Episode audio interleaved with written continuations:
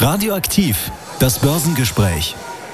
Was sie heute an der Börse bewegt hat, berichtet uns jetzt der Wertpapierspezialist der Volksbank Hameln-Stadthagen, Heinrich Schmedicke. Moin, Herr Schmedicke.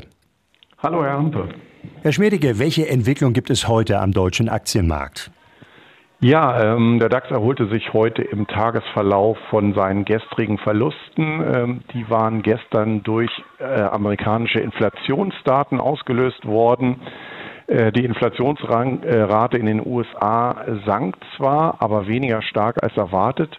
Äh, und damit sank auch die Chance auf schnell sinkende Leitzinsen in den USA.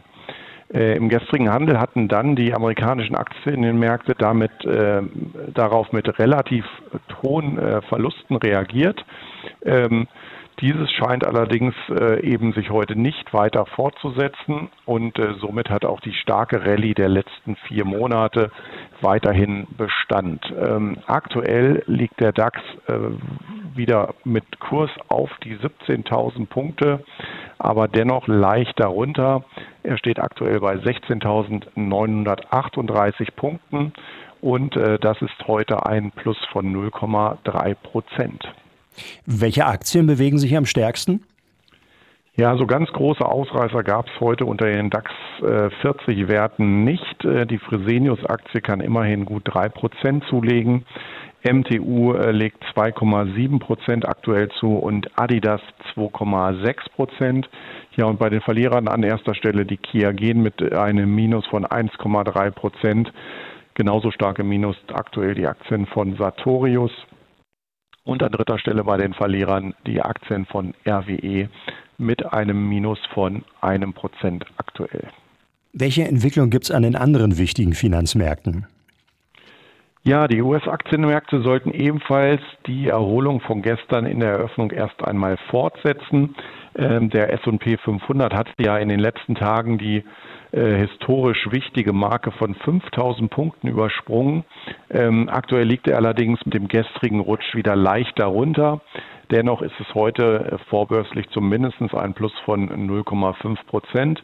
Ja, und der Nasdaq 100 äh, Index äh, mit seinen Schwergewichten aus dem Technologiebereich ist ja vor allem die treibende Kraft hinter diesem starken Anstieg der US-Aktienmärkte. Äh, und dort geht es heute dann dementsprechend wiederum etwas stärker nach oben vorbörslich, nämlich um 0,6 Prozent.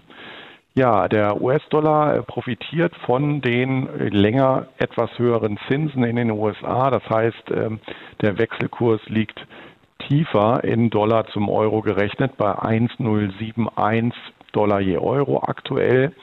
Ähm, das Barrel Brand Oil kostet aktuell rund 82,50 Dollar und äh, setzt damit seine Erholung der letzten Wochen ebenfalls fort.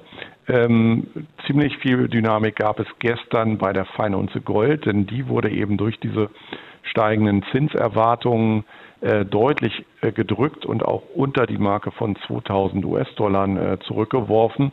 Aktuell sehen wir hier einen Preis von 1.990 US-Dollar. Das ist heute eigentlich keine wesentliche Veränderung. Ja, und interessant ist die Entwicklung beim Bitcoin, auf den wir ja schon einige Monate eigentlich nicht mehr so geschaut haben. Äh, der hat sich aber in der Zwischenzeit äh, recht gut entwickelt. Dann gab es die Zulassung eines ETFs auf den Bitcoin oder diverser ETFs auf den Bitcoin in den USA. Das war sehr lange schon erwartet worden. Daraufhin fiel der Preis zunächst äh, relativ deutlich, aber in den letzten Tagen setzt sich die Rallye auch hier beim Bitcoin fort. Auch hier haben wir die runde Marke gerade wieder übersprungen, nämlich die 50.000 US-Dollar Marke je Coin. Äh, aktuell kostet er 51.600 Dollar.